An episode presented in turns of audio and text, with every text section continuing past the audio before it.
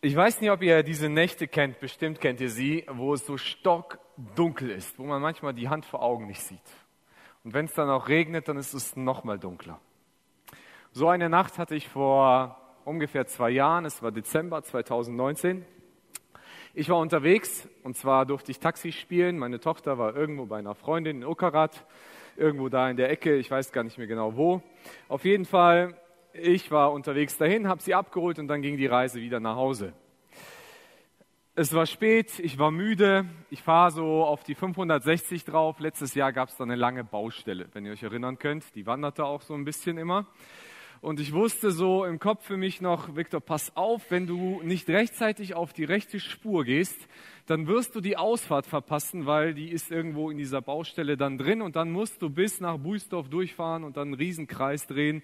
Und so hatte ich das im Kopf. Ich unterhielt mich mit meiner Tochter ganz gut. Es war stockdunkel und ich fahre da so entlang und auf einmal kommen so diese Pöller schon neben mir und ich denke, Mist, ich habe die, die Ausfahrt verpasst. Ich gucke in den Rückspiegel, keiner da nochmal abgebremst zwischen diesen Pöllern rein und dann geht's weiter. Die Straße geht ganz normal, bis ich auf einmal merke, naja, bei mir kommen diese, die Pöller sind vorbei und diese Betonpfeiler, äh, Absperrung ist da. Okay, ist ja Baustelle und dann merke ich immer so, tuk, tuk. Okay, der Untergrund ist anders. Kennt ihr so, wenn man über gefrästen Boden fährt? Ich merke, Mist, ich bin mitten in der Baustelle gelandet. Also, da war ich so, so ein Schrott. Aber ich dachte, das ist nicht mehr weit. Die Ausfahrt, die muss gleich kommen. Aber es war eben stockdunkel. Ich habe keine Schilder weit gesehen.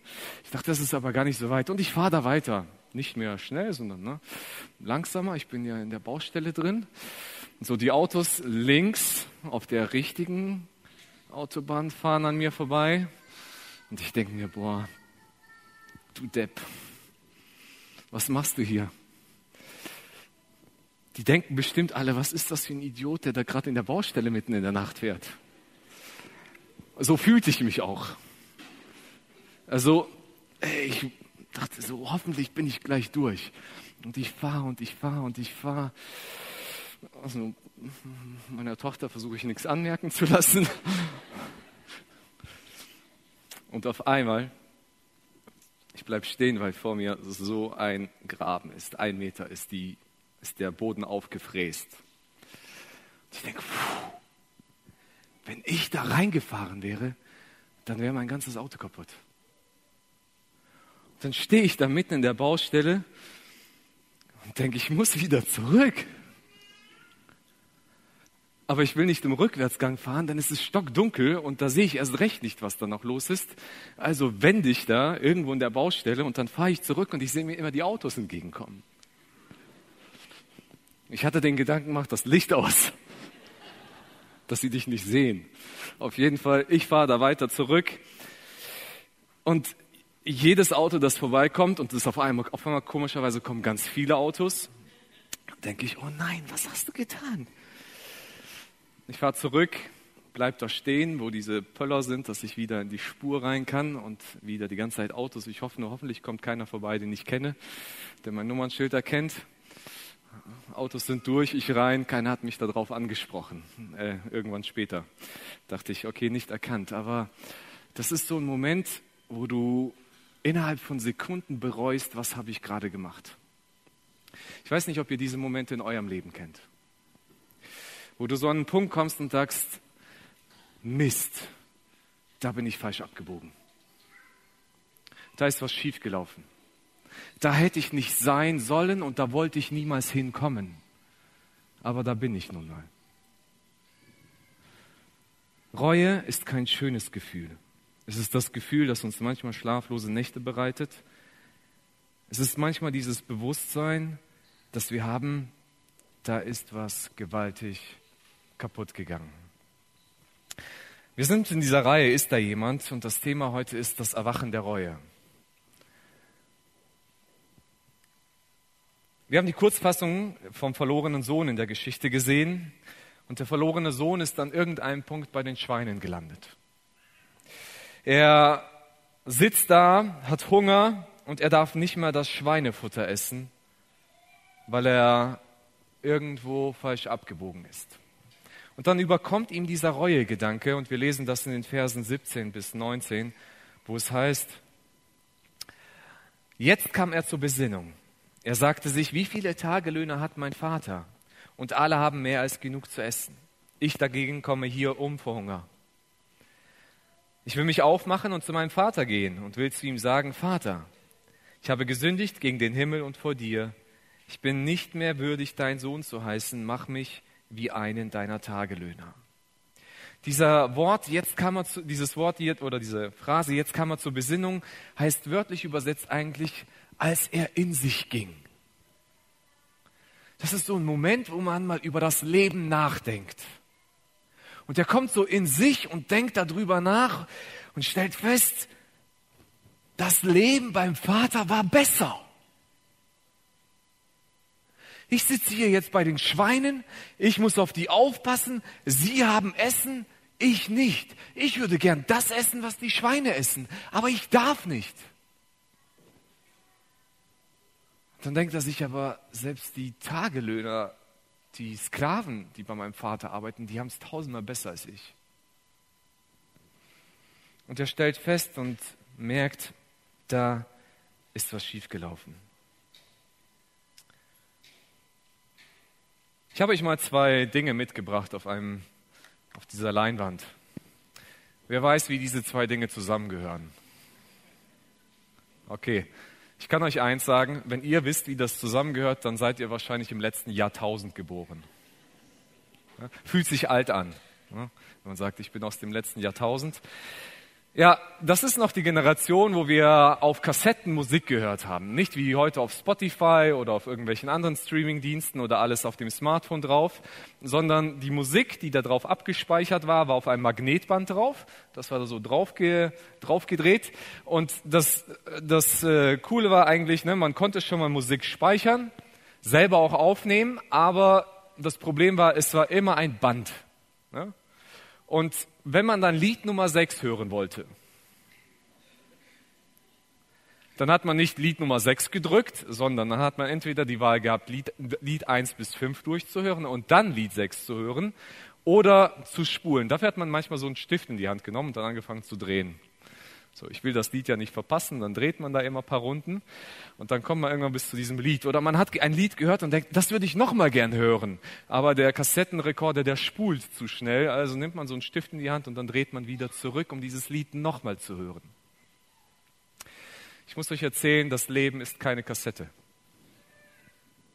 Das, was wir in unserem Leben gemacht haben und was passiert ist, das können wir nicht mehr zurückdrehen und nicht mehr zurückspulen. Ich bin mir sicher, wenn es dir so geht wie mir, dann hast du einige Momente in deinem Leben, wo du sagst, das würde ich gerne zurückspulen. Das hätte ich gerne zurückgedreht, weil das war nicht so ein toller Moment. Wenn ich nochmal die Wahl hätte, dann würde ich mich anders entscheiden. Wenn ich nochmal in dieser Situation wäre, dann würde ich es anders machen. Aber das geht nicht mehr. Du kriegst dafür keine zweite Chance. Weil das, was passiert ist, ist passiert. Und wenn wir an diesen Punkt kommen, wo wir sagen, ich hätte das gerne zurückgespult, das nennen wir Reue. Dieses Gefühl zu sagen, eigentlich ist da was schiefgelaufen und ich würde das am liebsten rückgängig machen. Aber es geht nicht. Wir können oft und die meisten Dinge in unserem Leben nicht rückgängig machen. Eine der berühmtesten Personen in der Bibel, die sehr große Reue hatte, aber dem diese Reue nichts gebracht hat, ist der Jünger Judas gewesen. Jesus hatte einen Jünger, er hieß Judas, der war drei Jahre mit ihm unterwegs und irgendwann beschloss Judas, ich habe Geld mehr lieb als Jesus. Und ich verrate diesen Jesus und kriege dafür 30 Silberstücke. Was er dann auch gemacht hat. Und dann lesen wir im äh, Matthäusevangelium, dass Judas einmal auf einen Punkt kommt und feststellt, warte mal, die haben Jesus zum Tode verurteilt. Und dann heißt es dort, und er bereute es, dass er Jesus verraten hat. Und dann versucht Judas, was nicht funktioniert, er versucht einfach zurückzuspulen. Und dann geht er zu den Priestern und sagt, hier habt ihr euer Geld wieder. Macht das rückgängig, was ihr gemacht habt. Die Priester sagen, Judas, das ist dein Problem. Damit haben wir nichts zu tun. So wie es läuft, passt es uns, behalt dein Geld. Judas hatte Reue, aber diese Reue brachte ihm nichts. Reue allein ist noch nicht die Veränderung der Situation. In dem Gleichnis vom verlorenen Sohn heißt es dann in Vers 18, ich will mich aufmachen und zu meinem Vater gehen und will zu ihm sagen, Vater, ich habe gesündigt gegen den Himmel und vor dir und ich bin nicht mehr würdig, dein Sohn zu heißen. Mach mich wie einen deiner Tagelöhner. Der Sohn hat nicht nur Reue, sondern in dem Sohn passiert etwas, und zwar eine Entscheidung, die er trifft. Die Bibel nennt das, was in ihm gerade passiert, Buße. Ein ganz altes Wort, das wir heute gar nicht mehr so oft benutzen. Und das Wort Buße drückt etwas aus, wo wir sagen, da passiert eine Sinnesänderung. Da, da passiert etwas in mir, und zwar, dass ich eine Entscheidung treffe, umzukehren. Das ist so wie, als ich in der Baustelle unterwegs war und ich habe dieses Gefühl der Reue die ganze Zeit und ich weiß, ich bin hier falsch und ich bin hier die ganze Zeit unterwegs falsch. Ich habe noch ein Stück weit Hoffnung, dass sich das irgendwie bessert. Aber dann komme ich an einen Punkt und festzustellen, nein, ich komme einfach nicht mehr weiter. Reue ist dann stehen zu bleiben, zu sagen, ich hab's verbockt. Buße bedeutet zu entscheiden, ich muss umdrehen weil wenn ich hier stehen bleibe, dann wird sich nichts ändern. Ich werde nicht an mein Ziel ankommen. Und ich entscheide mich zu ändern und zu sagen, ich drehe um, ich muss wenden und ich muss den ganzen Weg wieder zurück. Ich muss wieder zurückgehen, da wo ich eigentlich hingehörte, zu dem Punkt, wo es eigentlich richtig war. Und dann wieder auf die richtige Straße einzubiegen. Diese Buße, diese Sinnesänderung ist das, was in dem Sohn gerade vorgeht. Der Sohn erkennt, ich bin vom Vater weggegangen. Ich habe mich von ihm distanziert. Ich wollte eigentlich mit diesem Mann nichts mehr zu tun haben. Ich habe ihn eigentlich für tot erklärt. Ich habe zu ihm gesagt, wäre es nicht gut, wenn wir so tun, als ob du tot wärst? Dann kannst du mir mein Erbe auszahlen und dann kann ich autonom sein. Dann kann ich so leben, als ob ich dich nicht brauche, als ob ich unabhängig bin von dir. Und ich kann mein Leben gestalten, wie ich möchte. Und er macht sich auf diese Reise weg vom Vater. Und dann kommt er an diesen Punkt, wo er feststeckt und sagt, Mist, ich brauche ihn. Denn ohne ihn geht es mir schlechter. Und er macht sich wieder auf den Weg zum Vater und sagt, ich will wieder zurück. Das ist Buße, das ist die Umkehr, die darin stattfindet, wieder zurückzukommen. Reue ist das Gefühl, dass ich es verbockt habe. Buße, ah, da fehlt was. Buße ist die Entscheidung, zurückzukehren, umzukehren. Ich weiß nicht, wo du dich gerade befindest. Vielleicht bist du an so einem Punkt, wo du feststellst, mein Leben läuft nicht so, wie es gelaufen ist, wie ich es mir gewünscht habe. Scheitern sieht übrigens ganz unterschiedlich aus. Wenn wir sagen würden, ja, wenn ich irgendwann bei den Schweinen stecke, dann komme ich auch zu Gott zurück. Aber wenn wir mal so in uns gucken und sagen, eigentlich das, was der Sohn gesucht hat, ist Glück, Erfüllung, es ist Sinn, es ist Leben, was er gesucht hat. Und die Frage ist, hat er es gefunden? Und ich glaube, wir versuchen alle irgendwo dieses Leben zu suchen, dieses, diesen Sinn oder das Glück. Und das tun wir auf unterschiedliche Weise, aber oft finden wir es nicht. Wir versuchen unserem Leben irgendwie Leben einzuhauchen durch Konsum. Wir kaufen ein. Wir kaufen uns Dinge, die wir glauben, die unser Leben schöner machen. Autos, Smartphones, Häuser, Urlaubsreisen, sonstige Dinge. Und wir besorgen uns diese Sachen und jedes Mal, wenn etwas Neues ankommt und das Paket wieder zu Hause angekommen ist, jedes Mal, wenn ich mit einer neuen Tasche aus dem Laden rausgehe, wo Klamotten drin sind, dann glaube ich, das macht mein Leben besser bis ich zwei, drei Tage später wieder feststelle, warte mal, das ist es auch nicht gewesen. Und ich mache mich wieder auf diese Reise zu suchen, was könnte denn mein Leben besser machen? Was fehlt mir noch? Was kann ich kaufen? Und das ist doch nicht das, was ich mir wünsche.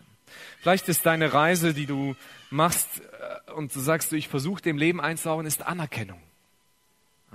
Ich suche die Anerkennung von Menschen. Ich liebe dieses Gefühl, beneidet zu werden, wenn andere mir zusprechen, dass ich ein tolles Leben habe.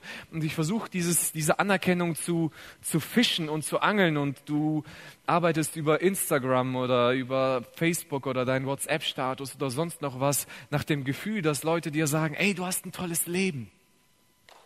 Du siehst hübsch aus. Was für ein schönes Bild von dir. Hey, du hast wieder was Erfolgreiches gemeistert. Dein Leben ist toll und genial. Und du liebst dieses Gefühl. Jeden Like, den du bekommst, jedes Kommentar, äh, das unter deinem, äh, jeder Kommentar, der unter deinem Bild steht, gibt dir dieses Gefühl von etwas Besonderem zu sein. Und das, das, das gibt dir das Gefühl von zu leben. Aber du merkst, naja, mit diesem einen Bild war es das nicht, sondern ich muss ständig ein neues Bild setzen und ich muss ständig was Neues machen, weil die Leute schreiben nicht einfach so, dass du was Tolles bist. Und du versuchst dieses Gefühl zu suchen und dieses zu angeln, dass es dein Leben besser macht. Vielleicht ist deine, deine Erfüllung Arbeit. Arbeit, zu sagen, ich arbeite, ich, ich steige die Karriereleiter hoch, ich schaffe etwas. Leute können in mein Leben zurückschauen und sagen, der hat etwas geschafft, der hat etwas geleistet, guck dir das an.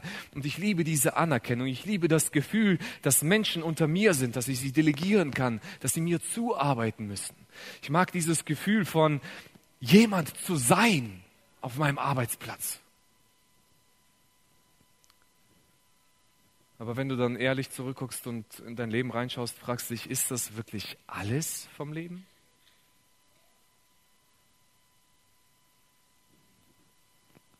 Eine der größten selbstmordgefährdeten Gruppen in Deutschland sind Männer, die in Rente gehen. Weil sobald diese Arbeit bei ihnen wegbricht, die ihre Identität war, die ihr Leben war, auf einmal diese Sinnfrage stellt, warum lebe ich überhaupt? Ich will euch was verraten. Ich glaube es, und so schreiben es einige, was Menschen nie auf dem Sterbebett sagen werden oder nie gesagt haben, ist, ich wünschte, ich hätte mehr gearbeitet. auf das Leben zurückzugucken und sagen, ich wünschte, ich hätte mehr gearbeitet. Und eines der traurigsten Dinge, die wahrscheinlich auf einem Grabstein stehen könnten, ist, Arbeit war sein Leben. Aber das, das ist das, was wir probieren. Ja? Unserem Leben irgendwie Sinnhaftigkeit, das Gefühl von Leben zu geben.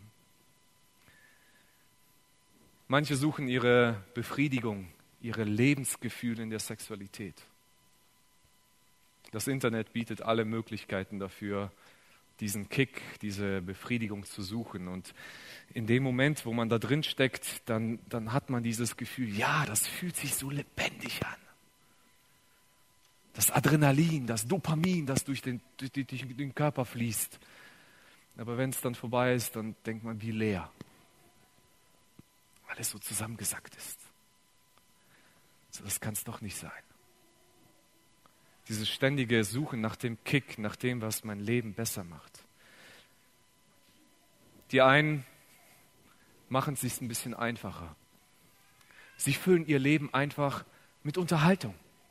Wenn mein Leben nichts Besonderes ist, dann kann ich doch wenigstens mit dem, was andere gemacht haben oder was andere irgendwie geschaffen haben, füllen, dieses Gefühl zu unterdrücken, dass da eine Leere in mir ist. Und wir sind unterwegs auf irgendwelchen Instagram, äh, Instagram-Seiten oder auf, auf YouTube und gucken uns ein Video nach dem anderen an. Wir können ganze Serienmarathone machen und sind, haben Netflix und Amazon und Disney Plus und sonst noch was abonniert, damit wir ja nicht Langeweile bekommen, wenn wir abends zu Hause sind. Denn diese Langeweile, diese Stille, die ich ertragen müsste, die, die sagt mir, da ist ja nichts. Ich lese Bücher, ich versuche mich in Romanwelten zu, zu, zu finden und denke, das, das ist doch alles so schön. Aber dann, wenn ich in mein Leben gucke und sage, das ist leer. Und diese Stille ist unerträglich, weil wenn ich da reingucke, da bleibt ja nicht mehr viel, was ich Leben bezeichnen kann. Manchmal kann es auch richtiges Scheitern sein, wo man Beziehungen kaputt gemacht hat, wo man Menschen zerstört hat, wo man mit den Eltern, mit den Geschwistern, mit der Ehefrau, mit dem Ehemann ver verstritten und alles kaputt ist und du denkst, alles in den Sand gesetzt. Scheitern ist nicht immer etwas, nur nach was außen toll aussieht. Wir sind Menschen, wir versuchen immer unser Gesicht nach außen zu bewahren. Keiner, also zumindest ich beobachte es nicht, die, die wenigsten Menschen posten die, die kaputten Dinge ihres Lebens. Heute eine Sechs in Mathe bekommen. Yeah. Machen wir nicht. Aber wisst ihr was? Es kommt immer meistens irgendwie raus.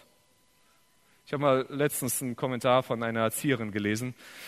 Bringt eine Mutter ihr Kind in den Kindergarten und sagt, ja, das muss noch frühstücken. Wir hatten es morgens eilig, hatten nur ein bisschen Obst gegessen. Die Mutter ist weg, steht das Kind, ja, es gab Gummibärchen. Ja, Obst gegessen, ne? Wir können nicht immer eine Fassade wahren und irgendwann kommt das raus, was im Inneren drin ist. Und wir neigen dazu. Das Interessante ist, wenn man in die Bibel reinguckt, dann gibt es in der Bibel mehrere Worte für den Begriff Leben, aber zwei möchte ich euch vorstellen. Das eine ist das Wort Bios. Bios meint das natürliche Leben, das chronologische Leben. Äh, daher kommt unser Wort Biologie. Bio für Leben, Logos für Lehre, also die Lehre vom Leben, Biologie. Unter Biologie verstehen wir eben der Mensch schläft in, seinem, in einem durchschnittlichen Leben ungefähr 250.000 Stunden. Wir nehmen in unserem oder in einem durchschnittlichen Leben essen wir ungefähr 76.000 Mahlzeiten und du gehst ungefähr 200.000 Mal auf Toilette. Aber ist das Leben? Und dann gibt es dieses andere Wort, das heißt Zoe. Das schließt das biologische Leben mit ein. Sagt, das ist auch Teil des Lebens, aber es geht noch drüber hinaus. Es schließt diese Ewigkeitsperspektive ein, zu sagen, warte mal, da gibt es noch viel mehr. Das ist das Leben, das in der Gegenwart Gottes des Vaters stattfindet. Bios meint Quantität. Zoe meint Qualität. Du kannst 100 Jahre alt werden und du kannst nicht wirklich gelebt haben. Du kannst ein kurzes Leben haben, aber du kannst es wirklich gelebt haben. In Johannes 10, Vers 10 sagt Jesus zu den Menschen, ich bin aber gekommen, um ihnen das Leben zu geben, Leben im Überfluss. Jetzt ratet mal, welches Wort hier steht.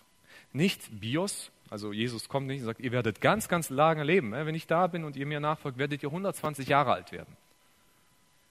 Das hat Jesus nicht versprochen, sondern was ihr bekommen werdet, ist erfülltes Leben. Leben in der Gegenwart Gottes, Leben, das bis in die Ewigkeit und über den Tod hinausgeht. Das ist das, was ich euch geben möchte. Ich würde es mal so umschreiben.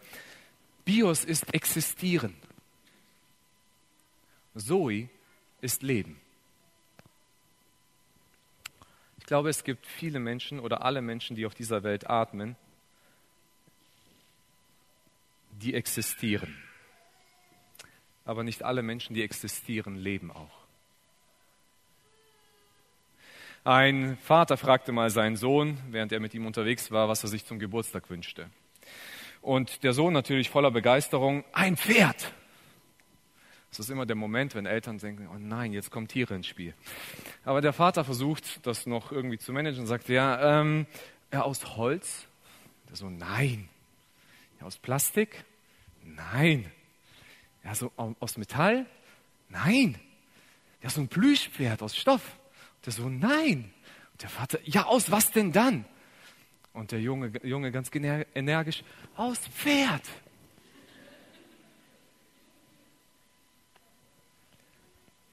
Wir gucken manchmal das Leben an und wir glauben, das Leben ist Unterhaltung. Das Leben ist Arbeit. Das Leben ist Anerkennung. und sonst noch was, was ich da reinstecken kann. Aber es ist nicht Leben. Es ist das Gefühl oder der Versuch, meiner Existenz eigenes Leben einzuhauchen. Es ist der Versuch, dass, dass mein Leben nicht nur sich wie Existenz anfühlt, denn ich will dir was verraten, du bist nicht geschaffen worden, einfach nur zum Existieren. Das ist nicht in dir drin. Das können Tiere. Die können einfach ohne viel sein. Die brauchen Essen, die brauchen vielleicht Schlafen, die wollen sich fortpflanzen. Fertig. Aber das reicht dem Menschen nicht aus. Wir sind nicht zum Existieren geschaffen. Wir wollen leben. Und wenn wir dann an den Punkt kommen, wo manchmal diese Stille in unserem Leben passiert, dann merken wir vielleicht, ich habe die falsche Ausfahrt genommen. Der Sohn war beim Vater und denkt, ich weiß besser, was Leben bedeutet. Der geht feiern. Und nach dem Feiern stellt er fest, das ist nicht Leben. Der will sich zurück zum Vater auf den Weg machen. Vielleicht bist du auch so einen Weg gegangen und versuchst deinem Leben, deiner Existenz irgendwie Leben einzuhauchen. Aber wenn du stille bist, wenn du mal in dich gehst, so wie der Sohn in sich gegangen ist, und mal drüber nachdenkst, was bleibt eigentlich übrig von all dem, was da ist. Und du feststellst, das kann es nicht gewesen sein, dann bist du da, wo die Reue erwacht. Aber hier ist das Ding, die Reue kann bei uns ganz oft erwachen und wir können in dieser Reue stecken bleiben und wir können einfach sagen, ja, es ist falsch. Ich stehe immer noch vor diesem Graben und ich komme immer noch nicht weiter. Aber jetzt zurückzufahren und all den anderen Autos, die mir entgegenkommen, mit meinen Scheinwerfern entgegenzuleuchten und zu zeigen, das hat nicht geklappt. Was macht der Kerl da drüben? Es ist unangenehm. Aber das ist der Weg, um wieder auf den richtigen Weg zu kommen. Ich weiß nicht, vielleicht geht es dir in deinem Leben wie diesem Tongefäß. Es ist eine Schale, die zerbrochen ist. Und wenn du das anguckst, nach außen tust du immer so, als ob es ganz ist. Du hältst alle Teile immer schön zusammen, dass alle Menschen vielleicht um dich denken, ach, bei dem läuft's. Aber im Inneren weißt du, ey, das ist ein Scherbenhaufen. Da ist es kaputt da ist es nicht, wie es sein sollte. Dann will ich dir ein japanisches Wort vorstellen. Das heißt Kintsuji. Ich hoffe, ich spreche es richtig aus. Das ist eine japanische Technik, um Tongefäße zu reparieren. Diese Technik geht ungefähr ins 15. Jahrhundert zurück, wo es einen Shogun gab, das ist sowas wie ein Herzog damals, der ein chinesisches Teeservice hatte und er hatte eine chinesische Teetasse. Die Chinesen waren ja bekannt für ihre, für ihre Keramik. Und er hatte diese Teetasse und er mochte sie und sie ist ihm irgendwann kaputt gegangen. Und er hat sie nach China extra geschickt von Japan, damit sie dort repariert wird und wieder zurückkommt. Und dort wurde sie geklebt, wieder zurückgebracht und er guckt sich das an und er ist unzufrieden. Man sieht, dass es ein repariertes Stück Ton ist. Es ist einfach zusammengeklebt. Und er holte sich seine Kunsthandwerker äh, zu sich und sagte, ich wünsche mir, dass ihr euch irgendeine Technik überlegt, eine ästhetische Technik, wie man kaputtes Geschirr, Porzellan wiederherstellen kann. Und daraus ist Kintsugi erwachsen. Kintsugi bedeutet übersetzt Goldverbindung oder Goldreparatur. Und zwar klebt man nicht einfach die Teile wieder zusammen, sondern man nimmt in den Lack oder in diesen Klebstoff Goldpigmente oder Silberpigmente rein, man mischt das dem unter und dann klebt man das zusammen. Der Riss, wo es gebrochen ist, ist offensichtlich, aber er ist veredelt. Wenn du Gott dein Leben bringst, dann wird er nicht zurückspulen, diese Kassette. Und dann wird nicht alles rückgängig passieren, was in deinem Leben gelaufen ist. Aber das, was Gott machen kann, ist, er nimmt das Ding in die Hand und er baut das Stück für Stück zusammen und er gibt deinem Leben neuen Glanz. Das, was du vielleicht selber kaputt gemacht hast. Das, wo du vielleicht aktiv beteiligt warst. Wo du sagst, das waren nicht nur die Lebensumstände um mich, sondern ich habe diese Entscheidung getroffen, die es kaputt gemacht haben.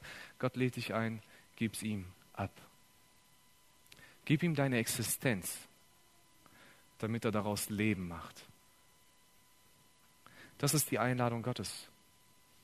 Das ist das, was er machen kann. Das ist der Weg der Reue, die zur Buße führt und zur Umkehr zu Gott.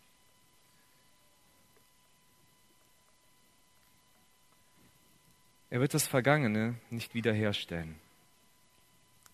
Aber er wird das, was kaputt ist, ähm, er wird die Vergangenheit nicht rückgängig machen, aber er wird das, was kaputt ist, wiederherstellen und er wird ihm Leben einhauchen.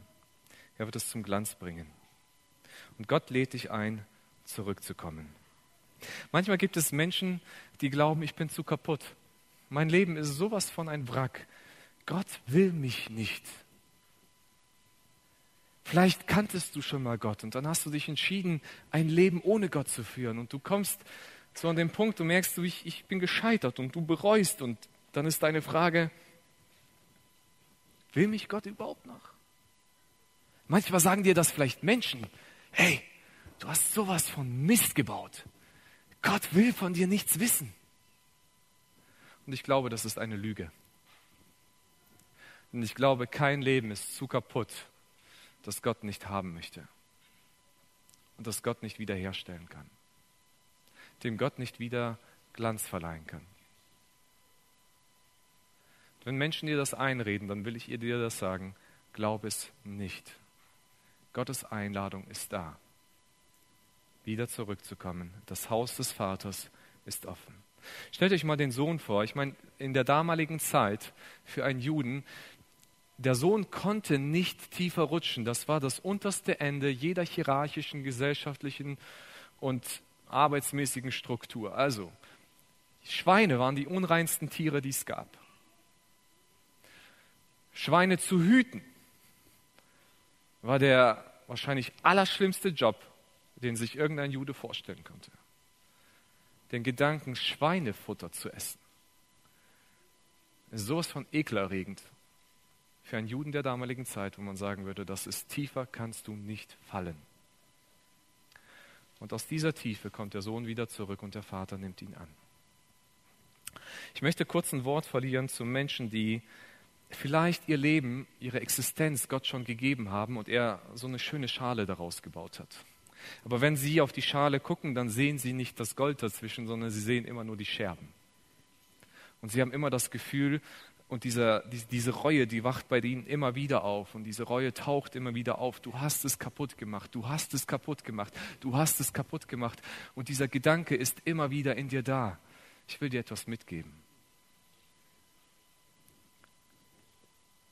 Gott hat dich wiederhergestellt.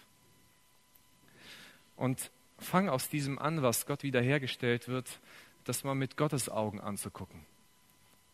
Guck da drauf, nicht mit deinen eigenen Augen, sondern guck da drauf und sag, warte mal, wie sieht mich Gott eigentlich?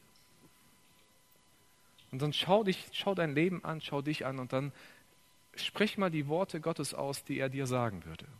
Der Sohn kommt zum Vater und sagt, ich bin es nicht würdig, Sohn zu sein. Und was sagt der Vater zu ihm? Du bist Sohn. Er drückt ihn, er herzt ihn. Und er sagt, ich will wieder, dass du Sohn bist. Sprich selbst zu dir in den Worten, mit denen Gott zu dir reden würde. Oft ist es, dass wir uns selbst das schlecht reden und dass wir uns einreden, sagen, ich bin so schlecht, ich bin so kaputt, ich habe es so verbockt. Aber sprich doch mal mit Gottes Worten zu dir, dir ist vergeben, mir ist vergeben. Gott hat es ausgelöscht. Gott hat es wieder gut gemacht. Gott hat was Neues draus gemacht. Ich bin was Neues. Ich bin nicht mehr das Kaputte. Gott hat mir neuen Glanz geschenkt. Manchmal, wenn Menschen dieser Gedanke der Reue überkommt, dann fangen sie an, ständig um Vergebung zu bitten. Und dann beten sie schon seit Jahren für diese eine Sache um Vergebung, die immer wieder im Leben auftaucht. Vielleicht hast du schon tausendmal für die gleiche Sache um Vergebung gebeten. Ich will dir was mitgeben. Du hast 999 Mal zu viel um Vergebung gebeten. Weil wenn du es einmal gemacht hast und es ehrlich gemeint hast, Gott hat dir vergeben. Du musst nicht mehr um Vergebung bitten. Aber das, was du tun kannst, wenn dieses Gefühl der Reue auftaucht, dann komm zu Gott und danke für die Vergebung. Jedes Mal, wenn diese Reue auftaucht, dann fang an zu danken und sag, Gott, ich danke dir, dass du mir vergeben hast. Und wenn meine Gefühle und die Menschen um mich herum mir ständig sagen, du bist ein Versager, dann sage ich, nein, ich danke dir, dass du mir vergeben hast. Und ich spreche mir das selber zu und drücke das aus. Diese Vergebung hat stattgefunden. Danke, dass du mich neu gemacht hast. Lass dir von keinem anderen und nicht mal von dir selbst einreden, dass dein Leben nichts wert ist, wenn Gott dich für wertvoll erklärt hat, wenn er in dein Leben Gold eingeflechtet hat, wenn er dich wieder zu Sohn und Tochter gemacht hat. Aber vielleicht bist du gerade auf dieser Reise und du bist im Livestream mit dabei oder Du sitzt hier und diese Reue, die kennst du in deinem Leben, die erwacht ist. Und du merkst, ich habe nicht das bekommen, was ich mir erhofft habe. Gott lädt dich ein. Gib ihm deine Existenz. Er will Leben daraus machen. Wie machen wir das? Das ist gar nicht so schwer. Es ist erstmal der Moment, in einem Gebet zu sprechen, zu sagen, wie der Sohn, Gott, ich habe es verbockt. Es tut mir leid. Ich habe nicht das bekommen, was ich mir erhofft habe. Aber ich wünsche mir dieses echte Leben. Gib du es mir bitte.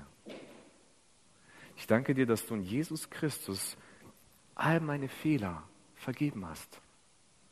Und ich will dieses neue Leben in dir in Anspruch nehmen.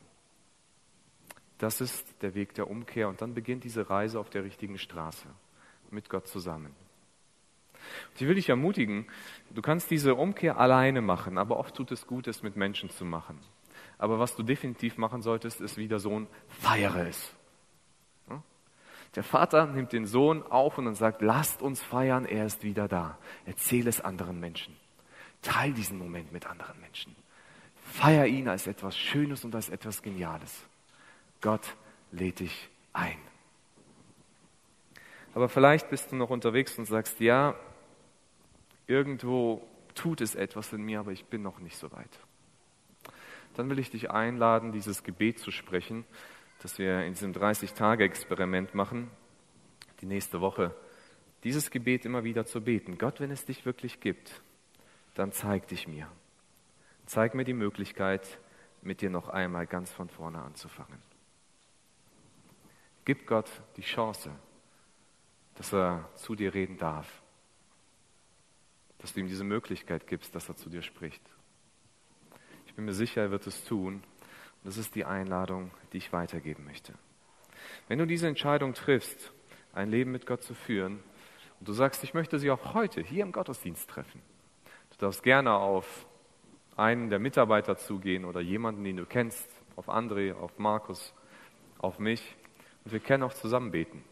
Wir können zusammen dieses Gebet sprechen und diesen Weg einzuschlagen. Gott, ich will nicht nur bereuen, ich will umkehren. Ich will das Leben. Amen.